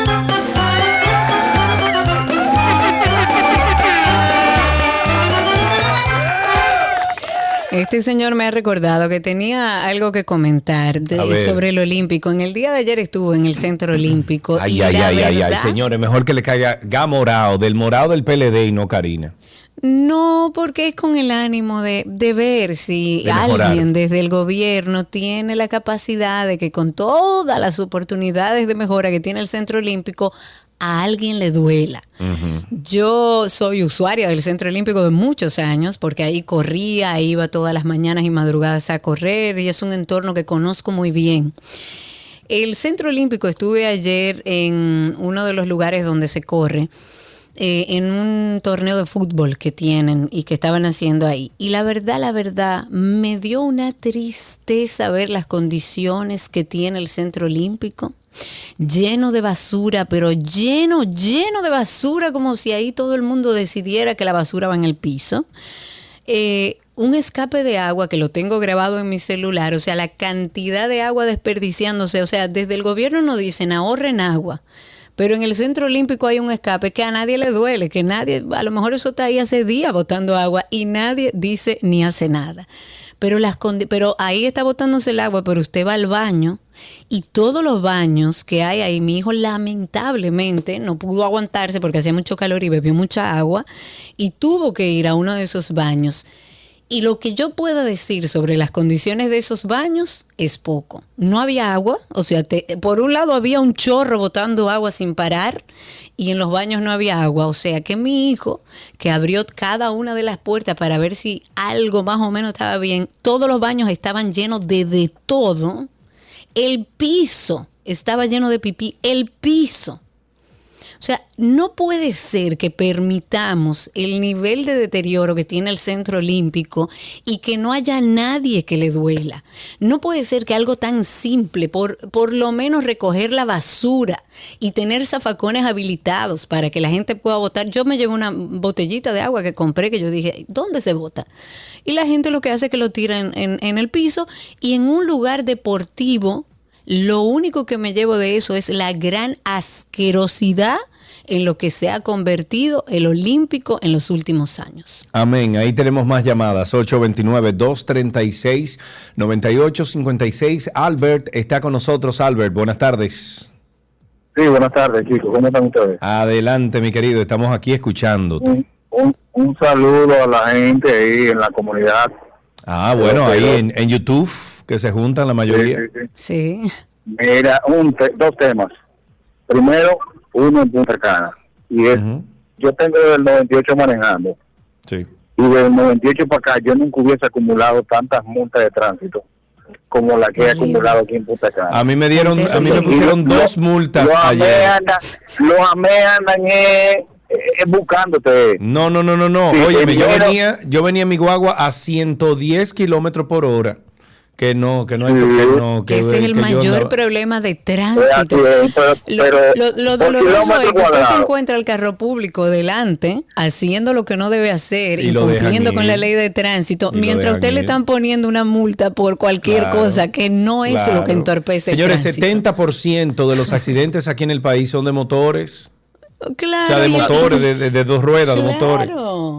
Una locura. Sigue, cuéntanos. Lo, lo, lo otro lo otro es, mira, con relación a lo que estaba hablando el caballero, de lo de que los parqueadores te entregan un, un una Ah, cosa. sí, mira, hace mucho eso. nosotros, nosotros, hasta que ellos no se den cuenta que organizándose son fuertes, va- nos vamos a joder. Es que ellos no se pueden organizar porque No, es que nadie claro. puede pedirte a ti que tú, por parquearte en un pedazo de calle que tú pagas con tus impuestos, yo tengo que darle dinero. Yo le doy si yo quiero, yo le doy si es un lugar privado, yo le doy eh, porque sí, pero no es obligatorio. Con el riesgo de que ese mismo que te está diciendo que te va a cuidar el carro, si tú le dices que no te lo raya. Entonces no puede ser el desorden, no puede ser. Esa gente tiene que saber que sí, que yo puedo darte si quiero. Y claro que ellos tienen el derecho de ver cómo consiguen algo para llevar a sus casas. Todo eso es válido, pero hay que hacerle entender que no es obligatorio y que ellos no compraron ese pedazo de tierra para cobrar 100. Y ayer a mí me cobraron 200 pesos por un parqueo. Y como yo no estoy en ánimo de, de discutir, yo le digo, no hay ningún problema. pues, ya, pues tú lo Ya, pagaste. no hay ningún ya. problema, yo claro, lo pagué. Claro, Yo claro, claro. 829, do- pero yo voy a buscar algún sitio que, se que no tenga parqueador y voy a alquilar una gente, le voy a pagar a una gente para que cobre. Claro, porque Es de a un 200 negocio. es un negocio. Por supuesto. 829-236-9856. Si hablemos un poco de ley de armas, el diputado oficialista del PRM, aspirante además a senador por Santo Domingo, Amado Díaz, ha sometido un proyecto o un anteproyecto de ley que busca reformar la ley de armas de fuego, que implica eh, drasticidad en la comisión de delitos y flexibilizando la renovación del permiso para que se realice cada dos años en lugar de uno, Eso como es actualmente. Debe ser así, sí. Esta iniciativa lo que promueve es la modificación del artículo 21 de la ley sobre control y regulación de armas, debido a que de esta manera se procura que todo el que tenga un arma de fuego pueda ponerse al día con su regularización. El aspirante a senador por el PRM lo que propone es que toda licencia que no sea renovada en la fecha que corresponde va a pagar un recargo al momento de su renovación equivalente a un 3% mensual sobre el valor del importe de la licencia y entonces se, podrá, proceder a la incautación de la misma. El legislador dijo además que al momento de expedición de las licencias deberán tomarse las huellas biométricas del titular de la licencia de arma y que el Ministerio de Interior y Policía va a regular el registro y las características físicas de las armas con el fin de poder eh, y permitir la identificación de forma concluyente utilizando tecnologías de balística forense. Yo le agregaría a eso que hay que hacer estudios psicológicos, hay que saber a quién le estamos Bueno, dando permiso para día- portar un arma. Hoy en día se estipula eso de, del estudio Ajá. psicológico. Lo que pasa, Ajá. lo que pasa es que eso ya no se sabes. hace. ¿Tú quieres que yo te mande? Hubo un amigo, óyeme, hubo un amigo serio, que lo te voy a decir quién es fuera del aire, Ajá. que me dijo, Karina, yo fui a, a, a lo del permiso de mi arma. Sí, sí, el Eh, proceso. y el proceso de permiso de mi arma. Y a mí me entregaron un documento que decía que a mí me hicieron incluso pruebas psicológicas y todo. Y a mí no me hicieron nada. Y le entregaron Mm. el documento para que porte su arma. Entonces tenemos que hacer un esfuerzo por entender a quién es que le estamos entregando esas armas, porque puede ser una gente muy seria, pero usted no sabe si esa persona está atravesando un trastorno, una situación, si es una persona violenta, si es una persona agresiva. Hay que ver a quién se le está dando el arma o terminaremos como Estados Unidos. Leandro Javier dice, yo no voy a votar por nadie que pretenda dar más facilidades para armas. Yo estoy de acuerdo, yo pienso lo mismo. Ok, ahí tenemos dos llamaditas esperando. Eh, tengo a Marino en la línea. Buenas tardes, adelante Marino. Lo primero, yo tampoco votaría por nadie que dé más permiso de armas. Y lo segundo, que llamaba por otro tema, con el tema de las plataformas de pedidos. Por eso yo pido, ¿se pueden decir marcas? Sí, sí, adelante. Yo solo pido de Palapizza, eh, Que eso es directo. Pizza Hut, Yo Como y Adrián Tropical, que es directo con ellos. Y la comida llega a tiempo y se responsabiliza. Gracias. Exacto. Ah, mira, interesante. Muchísimas gracias por eso, Marino. Tenemos a Raúl también en la línea. Buenas tardes, amigo. ¿Cómo estás? Buenas tardes, ¿me escuchan ahí? Sí, señor. Adelante. Ah, bueno, no me cogieron los nombres, pero es Tulio Martínez que habla. Ah, Tulio, perdón. Adelante, Tulio. Nuevamente, quiero pedirle disculpas a ambos y al programa, porque yo una vez dije, óyeme, que el regalito lío nunca llegó. ¿Sabes que fui a buscarlo a transporte final? Y duraron muchísimo buscándolo y ahí había un paquete de tenía más de dos meses. Yo hasta Ande el diantre. Ande el diantre. Bueno, pero te aceptamos la que disculpa, que eso pasa. Santiago tienen que avisar que no que no llaman. Y lo, para lo que está llamando, Sergio, Sí. tú eres una persona muy informada. Y un A veces, a veces. maníaco. Sí. Yo ando buscando, yo ando... ¡Ay, coño, diablo! Casi me iba- iba a Pero muchacho de allá Eh, eh, ando buscando algún sistema como una bocina que yo pueda ponerle al vehículo para uno como tú te dices, lo- como lo usan los policías. Tú sabes si hay un Pero eso, adentro. eso, eso se puede buscar en cualquier autoadorno, pero recuerda que es ilegal. Las bocinas Sí, esas son fue. ilegales. Son ilegales. sí, y las, y las luces también de colores. Entonces, si usted la va a poner, bueno, ya usted sabe que no la utilice en, eh, bueno, no la utilice para esos fines ilegales. 829-236-9856, 829-236-9856, el teléfono aquí en 262. Eh, ¿Teníamos a alguien ahí? No, no, no está esa llamada. Hablemos entonces de la Comisión Ambiental de la Cámara del Senado que se trasladó a la laguna de Cenoví. Recuerden que la laguna de Cenoví está en el Parque Nacional Armando Bermúdez. Ellos se trasladaron para observar la depredación, la quema de bosques que se registraron en la cordillera central desde San José de las Matas hasta Santiago, eh, Rodríguez, Restauración y toda esa parte.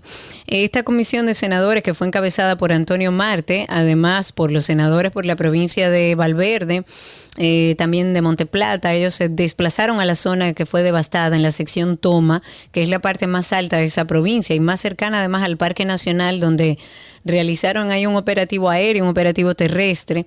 Y esta visita de los legisladores se hace con, con el ánimo o con el objetivo de hacer un levantamiento técnico sobre las grandes depredaciones y los incendios que se han reportado, sobre todo en estos meses de, de marzo, principio de abril.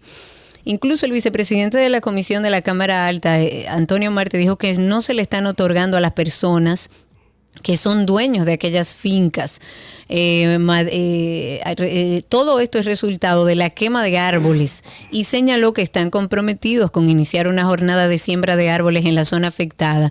Y yo le agregaría eso, no sirve de nada que usted vaya a sembrar árboles si usted no tiene el control sobre las zonas que hay que proteger. Ahí tenemos en la línea dos últimas personas. Tenemos a Rafael primero y luego a Piero. Rafael, adelante. Sí, buenas tardes. Adelante, Rafael. Sofía, Sofía, ¿quién va a ganar la selección en el 2024? Luis Abinader.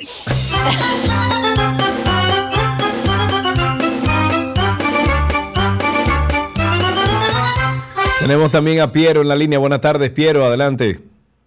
Bien, bien, en este momento yo no sé si no iba a llorar con el último comentario, pero bien. Aparentemente, Karina, estuvimos ayer en el mismo espacio del Olímpico. Dime que tú te que- llevaste la- una impresión similar.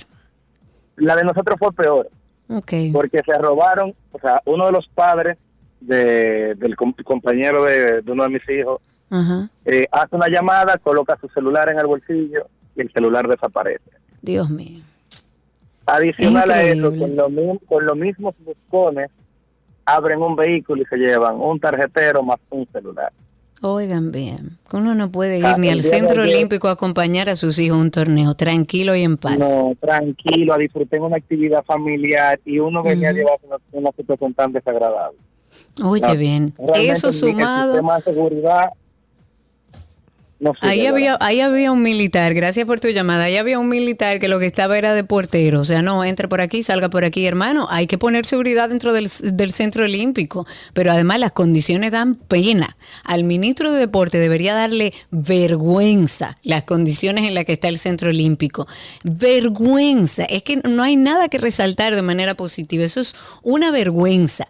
Y, y esa grama que se utiliza para hacer esos torneos, que está igual en muy malas condiciones, pero lo poco que hay y el por qué se está utilizando no tiene que ver ni con el Centro Olímpico. Eso es el dueño de una academia que utiliza el Centro Olímpico y que trata de mantenerla más o menos bien.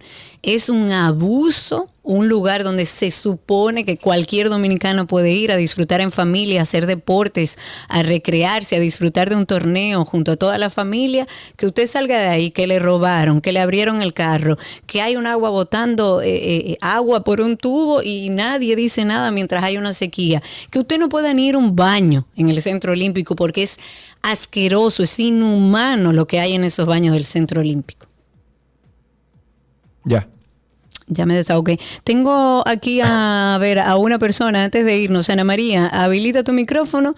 Así te escuchamos al aire. Tengo dos personas brevemente. Ana María, adelante. Sí, buenas tardes, bendiciones para ambos. Amén.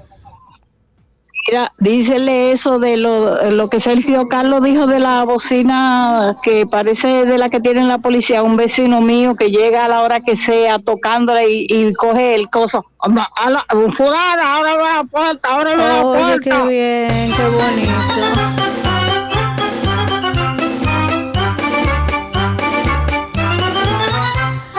Con esta terminamos. Julia Suero, adelante, habilita tu micrófono, te escuchamos a través de Twitter Spaces. Cuéntanos. Bueno, le cuento, con relación a lo que estaban hablando de la ley de armas, yo tuve un percance, me venían siguiendo una turba de motoristas y una persona sin nada que ver con el problema me encañonó, así por así, ¿Cómo así? que ¿Pero me encañonó para que yo para que yo me parara. Oh. Pero él no sabía que, que, los motoristas que venían detrás de mí lo que quería era aprovecharse de mi situación de mujer para sacarme dinero.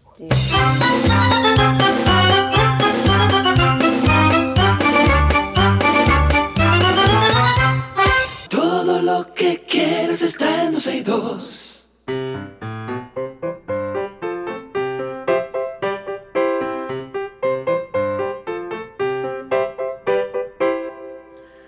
Ahí tenemos ahora mismo un niño que va a hablar con nosotros. Está Piero en la línea. Buenas tardes, Piero. ¿Cómo estás? Ah, Carlos, Carlos, perdón. Carlos, adelante. ¿Cómo estás? Bien, Eso es bueno. ¿Qué edad tú tienes, Carlos? ocho. Ocho años. Muy bien. ¿Fuiste al colegio esta mañana? Sí. Sí, ok. ¿Qué hiciste en el colegio, Carlos? Oh, jugar, Muy bien. estudiar. Estudiar. ¿Se te grabó algo de lo que estudiaste esta mañana? Sí. Sí, ¿el qué? Eh, ¿Qué será lo que se te grabó? ¿Qué tú, ¿Qué tú recuerdas de esta mañana? que aprendimos a ser bondadosos, A ser A bondadosos. respetar. Muy bien. a decir siempre la verdad. Ah, me gusta, me gusta, Carlos. Muchísimas gracias por llamar. Hasta aquí, ¿qué aprendiste hoy?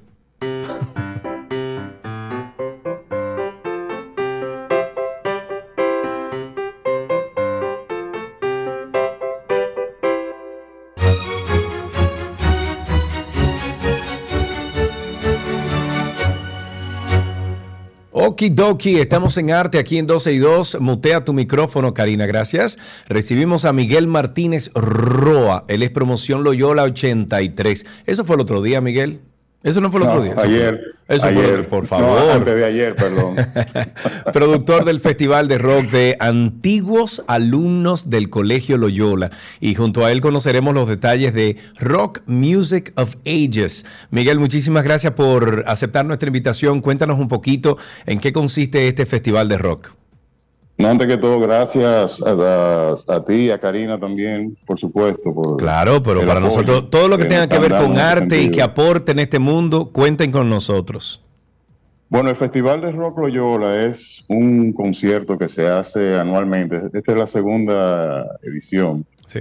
En el que todos los músicos son egresados de Loyola, de Loyola, perdón, de, Oh. todas, las, de todas las promociones. Ah, ok, o sea, no tiene que ser directamente de la promoción de ustedes de Loyola 83. No, no, no, no, no, no. Por ejemplo, hay un 77 Ok, y hay un 2021. ok, ok, ok. Eh, todo lo que hay por el medio, o sea, eh, 70, 80, eh, 90, 2000, todas esas. ¿Y cómo eh, entonces décadas. ustedes hacen la selección musical? Porque no es lo mismo una, una promoción 77 que una promoción 83 o 2021.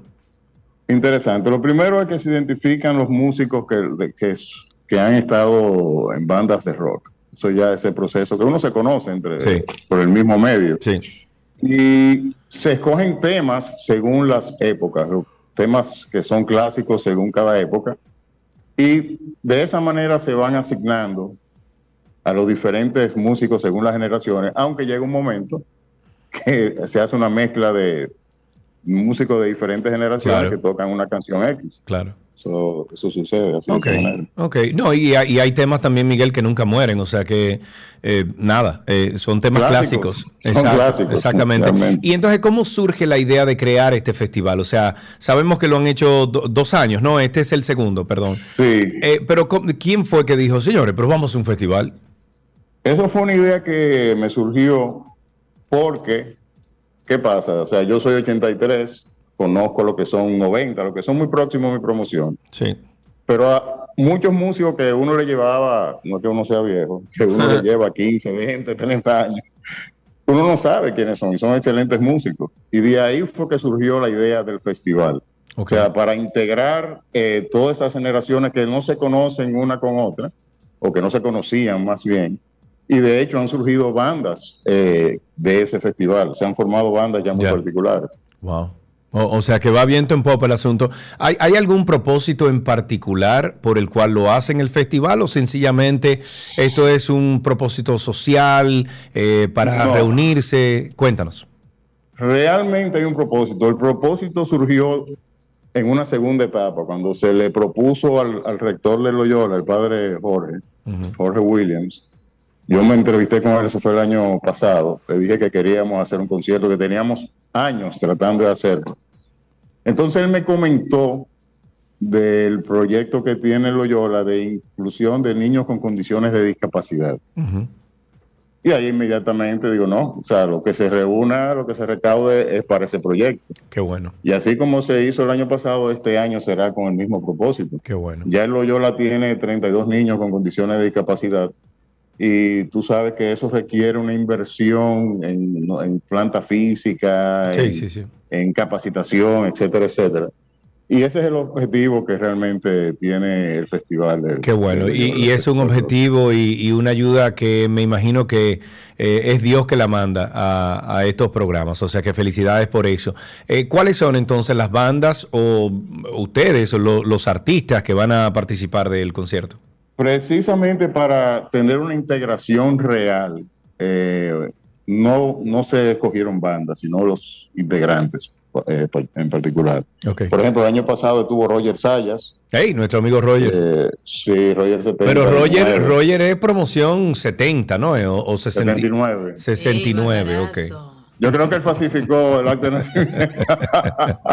Roger, we love you.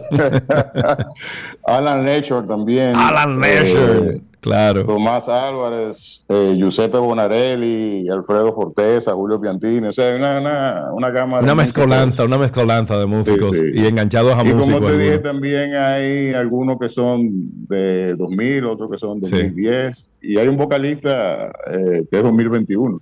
Ah, O bueno. sea que- ¿Cuáles, cuáles, eh, eh, ¿Cuáles son las formas de, de conseguir más información sobre el concierto? Me imagino que tienen a lo mejor una página web o, o algo en Instagram. Bueno, se han publicado algunos videos, pero en Huepa Tickets eh, se, se pueden comprar las boletas. Y también en el, en el día del concierto, que es el próximo sábado 22, Sí. eh, a las 8 de la noche, en el patio del colegio, del Colegio Loyola de Santo Domingo. Muy bien, bueno. O sea, pues, pero es bueno que la compren por Huepa primero, Sí. así no tienen que hacer la fila de- en el colegio de claro, comprarla. claro. Que la compre desde ya, tranquilamente. Y realmente se garantiza un ambiente seguro, muy sano, eh, diversión, porque ahí uno se encuentra con gente. No, no, que uno no. tiene. Diablo, fulano. ¿cuánto tiempo? Exactamente. O sea, la experiencia del año pasado fue eso.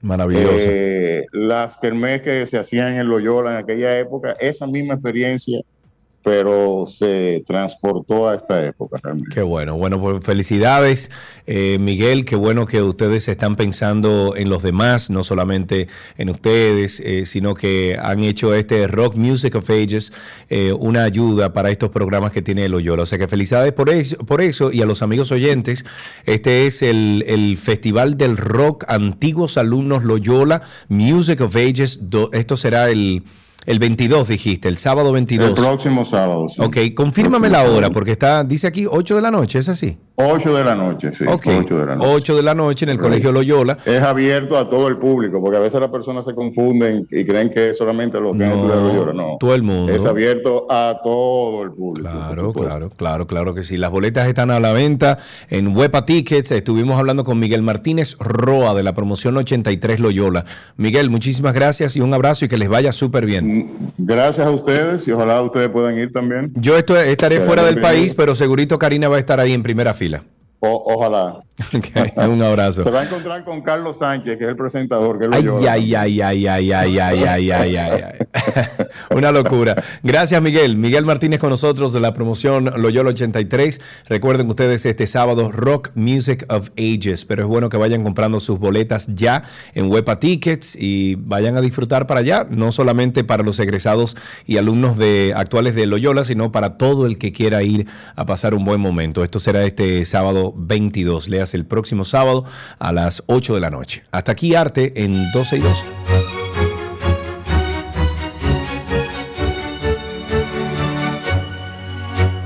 Todo lo que quieres está en 12 y 2.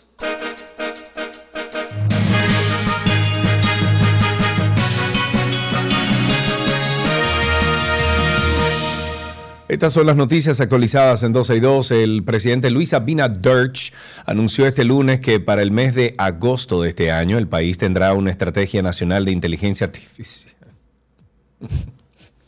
No te estoy diciendo que Con a el, objetivo de, el asunto. con el objetivo de asegurar los avances en los procesos de interoperar en las distintas entidades. El mandatario hizo el anuncio durante el acto inaugural de la segunda edición de Dominican, eh, Dominicana Innova, evento dedicado a la celebración de las ideas, el diseño y los eh, tomadores de riesgos e innovadores locales que busca atraer a nuevos públicos y aliados, principalmente aquellos alejados de la tecnología.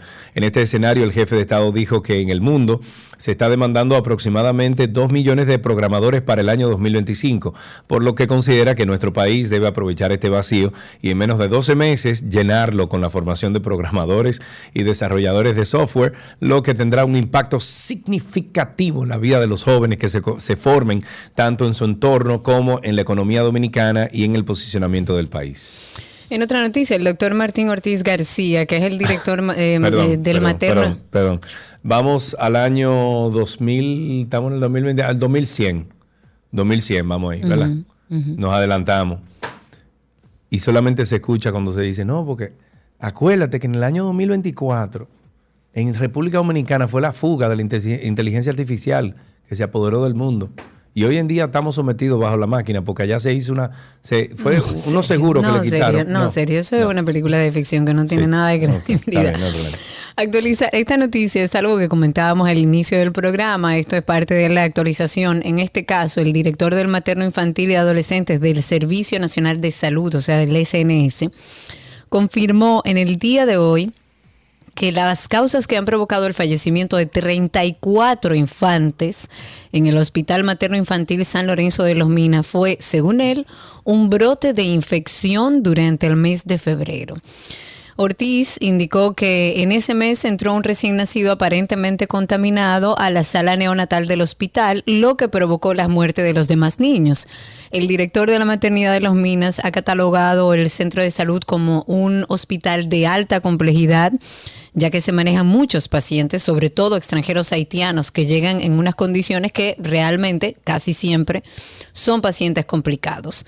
Las declaraciones de este galeno se producen luego de que como comentaba Sergio hace un momentito, la comisión del Colegio Médico Dominicano, que fue encabezada por su presidente, Senencaba, junto a la directiva de la Sociedad Dominicana de Neonatología, realizara una asamblea hospitalaria en ese centro donde se estaría alterando la edad eh, gestacional de los recién nacidos fallecidos.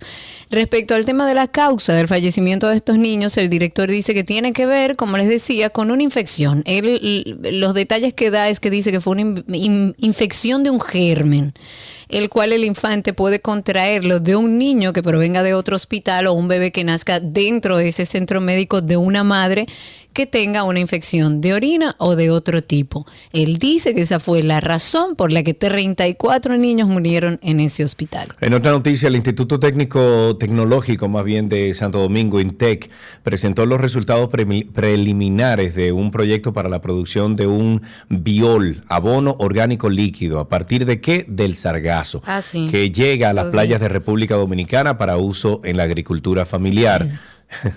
Te quiero, Roger. La academia ejecutó el proyecto en cultivos de banano junto a la Asociación de Agricultores de Banano Eco- Ecológico de la línea noroeste y la Organización de las Naciones Unidas para la Alimentación y Agricultura. Durante la presentación, los de- desarrolladores del proyecto manifestaron que los bioles, bioles que tienen como materia prima principal a las macroalgas marinas se consideran recursos valiosos para la mejora de las plantas debido a su alto contenido de macronutrientes, polisacáridos, glicerol y reguladores del crecimiento. La investigación determinó que la obtención de un biofertilizante líquido a partir del sargazo por fermentación es factible técnicamente y reproducible. Mira, ya ahí que- tenemos una, una de las cosas que se puede hacer con el sargazo. a la vez que resalta que en, que en el biol de sargazo se identificaron hongos, levaduras y antinomicetos, actinomicetos beneficiosos para los suelos agrícolas. En otras informaciones, en este caso, el Ministerio de Energía y Minas y el gobierno de los Estados Unidos, a través de su agencia USAID, realizaron un encuentro con representantes de las entidades gubernamentales del sector eléctrico nacional para promover una cultura de ahorro, de uso eficiente de la energía eléctrica en el país. Se hicieron o se hizo mediante grupos focales para hacer el levantamiento de información y los expertos aportaron, eh, por supuesto, sus conocimientos, su punto de vista sobre los beneficiarios eh, eh, para el posicionamiento de mensajes claves que van a permitir empezar a educar sobre el uso apropiado de los recursos energéticos. Esto para eliminar aquellos patrones erróneos sobre el consumo de electricidad, para poder expandir los niveles de conciencia sobre la importancia del uso y del consumo apropiado de este recurso para la reducción de gases de efecto invernadero. Y por supuesto el cumplimiento de los compromisos asumidos en términos de cambio climático que aquí se han firmado. República Dominicana yo creo que es signataria de todos los acuerdos medioambientales Todos. que hay en el mundo, pero nosotros como dominicanos no hemos visto cuáles son los esfuerzos que se han hecho para cumplir con esos acuerdos internacionales.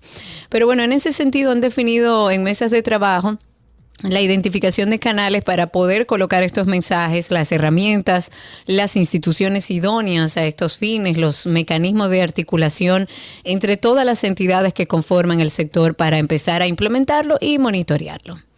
Ok, tengo de este lado que la Procuraduría General de la República, en coordinación con la Dirección Nacional de Control de Drogas, arrestó en territorio dominicano a tres peligrosos fugitivos solicitados en extradición por su vinculación o por su vinculación a las estructuras criminales Mocro Pero eso no era lo que tú habías dicho. No, pero no lo había leído al aire. Ah, ok, ok, Eso fue fuera de, de- de cosas. Ah, verdad. Sí, entonces Mocro Mafia y No Limit Soldier acusados de narcotráfico, tráfico de armas y otros delitos en el reino de los Países Bajos. Estas organizaciones criminales han estado vinculadas a secuestros, sobornos, a funcionarios públicos, eh, disparos contra abogados de testigos, de testigos protegidos e incluso han amenazado al primer ministro Mark Rutte eh, y a la princesa eh, heredera Amalia. Los arrestos se produjeron en una operación en la que fueron realizados varios allanamientos de manera simultánea, llevados a cabo mediante labores de inteligencia ejecutadas en distintos puntos del Distrito Nacional durante el fin de semana. En la operación fue arrestado el extraditable Denis Godí, holandés quien fue ubicado en la calle Boechío del ensanche de Quisqueya en, una, en compañía de un hombre y una mujer quienes están bajo investigación de las autoridades. Pero como hemos dicho muchas veces, este es el país de las maravillas porque si usted está huyendo de cualquier parte o lado o esquina de este planeta, venga para acá, que por lo menos aquí, si usted se maneja bien, no lo descubren. Bueno, por lo menos estamos agarrándolo. Hay que ver cuántos quedan aquí adentro. Vamos a ver, en otra información es que el petróleo está bajando. El precio del petróleo intermedio de Texas habría en el día de hoy con una con una tendencia a la baja del 0.79% hasta 81.87 dólares el barril. Esto después de cerrar el viernes su cuarta semana cu- consecutiva al alza. A las 9 de la, de la mañana los contratos de futuro para entrega en mayo restaban 0.65 dólares con respecto al cierre de la jornada previa. Así, el petróleo de referencia estadounidense amanecía hoy levemente a la baja y con la vista de los inversores puesta en los datos del Producto Interno Bruto en China de marzo.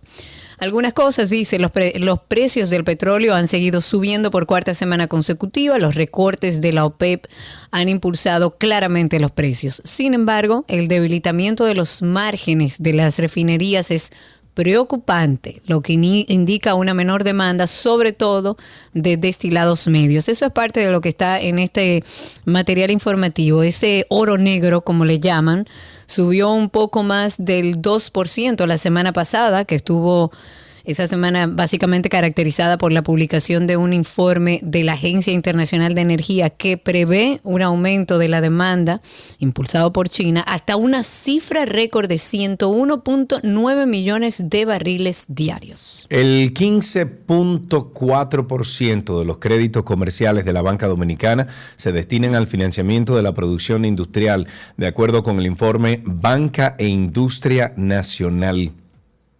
Esto fue elaborado por la Superintendencia de Bancos.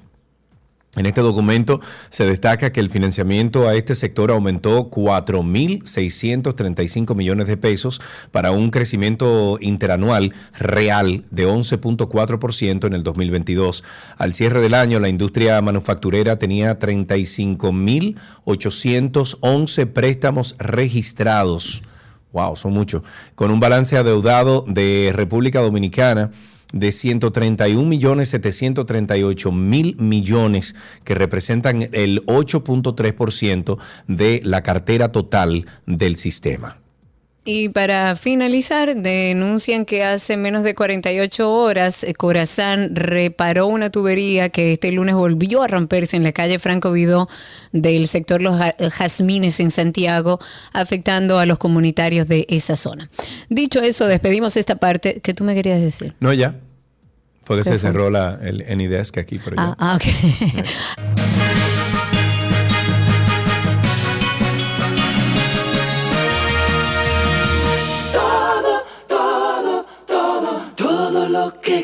quieres está en 262.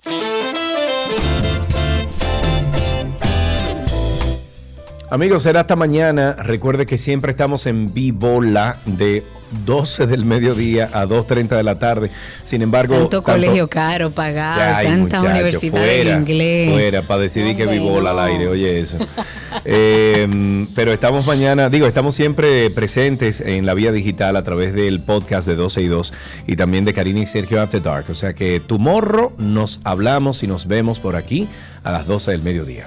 Sí, señor, un beso para Ceci ahí que está mandando corazones y besos. Un beso a todos los que se conectaron a través de las diferentes vías.